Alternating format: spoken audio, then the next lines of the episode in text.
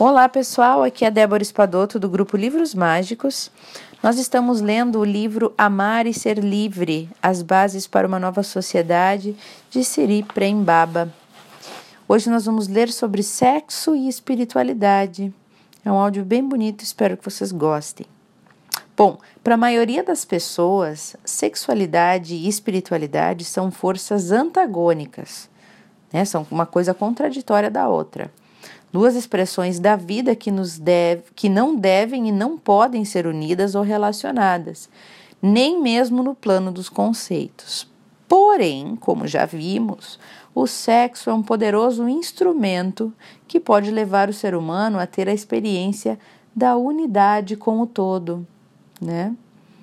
A energia sexual é a pedra filosofal dos antigos alquimistas é onde está o exilir da longa vida. É nesse núcleo da vida que está a chave para a libertação. Só nos libertamos verdadeiramente quando entregamos essa energia para Deus. Mas isso não pode ser forçado. A entrega não pode ser falsa. Se você tenta entregar a sua energia para Deus, reprimindo os seus impulsos, o desejo só vai aumentar. O poder da luxúria e todos os desvios da sexualidade que ela gera só irão aumentar. É dessa repressão que então nasce a promiscuidade, a perversão, a pornografia, porque não é possível bloquear a fonte da vida. Mas nós precisamos aprender a canalizar essa tremenda energia para a nossa evolução espiritual, mas não negando ou reprimindo o seu poder né? não desta forma. Toda a estupidez que podemos observar hoje em dia, agindo através de alguns grupos religiosos, provém da repressão sexual. Geralmente, as religiões não concebem a convivência entre sexo e espiritualidade. Mas, se espiritualidade é sinônimo de integração e de unidade, ao negarmos o ato sexual, ao nos opormos ao ato sexual, condenarmos, né? Estamos negando uma parte de nós mesmos. Tudo o que existe na psique humana manifesta-se na sexualidade.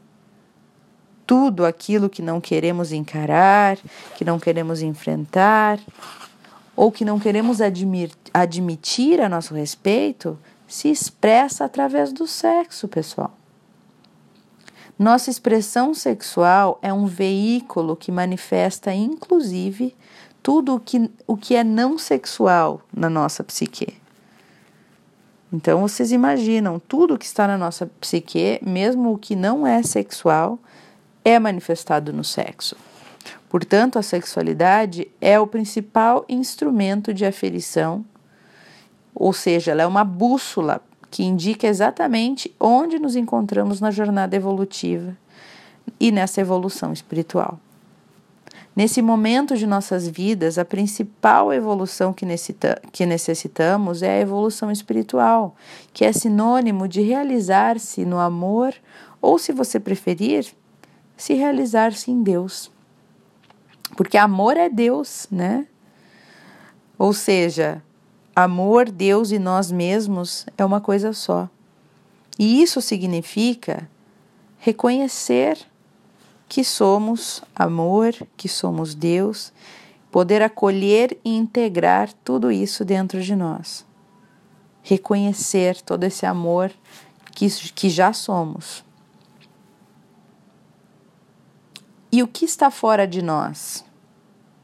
Também é Deus? Deus é tudo. Tudo é sagrado. Aliás, nada está fora de nós, né? Tudo está dentro. Inclusive o sexo, pessoal. Então, o sexo é parte de tudo isso. Estamos encarnados nesse plano para descobrir a sacralidade que existe em tudo e em todos. Tudo é sagrado. E isso é sinônimo de reconhecer Deus em cada um de nós.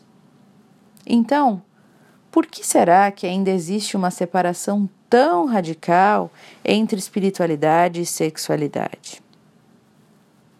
Por medo. A resposta é por causa do medo. Nós temos medo do poder da sexualidade, que é tão intensa. Nós temos medo de perder o controle ao entrar em contato com esse poder. Lembro de um buscador que havia tido algumas experiências profundas da expansão da consciência, nas quais ele tinha vislumbres do êxtase místico. Ele tinha certa facilidade para entrar em estados alterados de consciência, mas não se conformava com o fato de ter que voltar para o mundo depois das suas experiências. Ele estava desesperado buscando sustentar esse estado e me pediu então ajuda para isso. Eu sugeri que ele fosse namorar um pouco. E ele se surpreendeu, mas ele procurou seguir o meu conselho e aí encontrou uma namorada. Foi quando ele pôde ver o que o estava segurando. Qual que era a âncora que não permitia que ele pudesse permanecer nos estados mais elevados de consciência? A paixão acordou nele uma profunda raiva que estava escondida nas profundezas do seu sistema. Era um ódio tão irracional que ele não sabia como lidar com aquilo. Há muitos anos ele se enganava. Ele fugia dos relacionamentos afetivos, mas a verdade era que assim que ele se apaixonava por uma mulher, ele sentia muita raiva dela e tanta raiva que ele sentia vontade de matá-la. E é preciso estar sempre atento às artimanhas e às estratégias do nosso eu inferior, porque ele está lá, atuando. E às vezes ele se faz tão camuflado que a gente não percebe, né? Facilmente nos enganamos com ele, achando que somos pessoas muito evoluídas e que já estamos em outro estágio. Por isso que eu sugiro utilizarmos esse precioso instrumento de aferição, que é a sexualidade, que é o relacionamento com outra pessoa, a convivência, né? Para ver se ainda existe desejo de humilhar e de ser humilhado. Ou seja, se ainda existem pontos de ódio no nosso sistema. Muitas vezes, uma grande maldade pode estar disfarçada pela máscara da mais profunda bondade e da mais elevada iluminação. Então, pessoal, a gente precisa ser sincero com nós mesmos, né? E muitas vezes, estando num ambiente ou numa posição tranquila, não se envolvendo com ninguém, morando sozinho, a gente acaba não vendo quem somos de verdade, né? Mas basta a gente entrar num relacionamento, se aproximar mais de alguém, voltar a conviver com a família, que a gente começa a perceber esses pontos maléficos que temos em nós. Né? Por isso que ele sugere aqui no livro: vai namorar, vai ter um relacionamento, vai ter alguém, porque o contato próximo com, com uma pessoa que gostamos muito, já que o amor e o ódio andam tão pertinho, né, um do outro, faz com que a gente perceba quais os pontos de ódio que estão dentro da gente, que muitas vezes só vão ser ativados com a convivência e a relação com o outro, né? É muito, eu gosto de dizer que é muito fácil ser Buda vivendo nas montanhas e só rezando, longe dos problemas, né? Só meditando e rezando. Não estou julgando aqui a questão de Buda, né? Que a gente sabe que ele não fazia só isso, mas digamos, tem pessoas que se retiram do mundo e vão viver né, numa bolha. Ah, eu vou viver em tal lugar e vou só meditar e vou.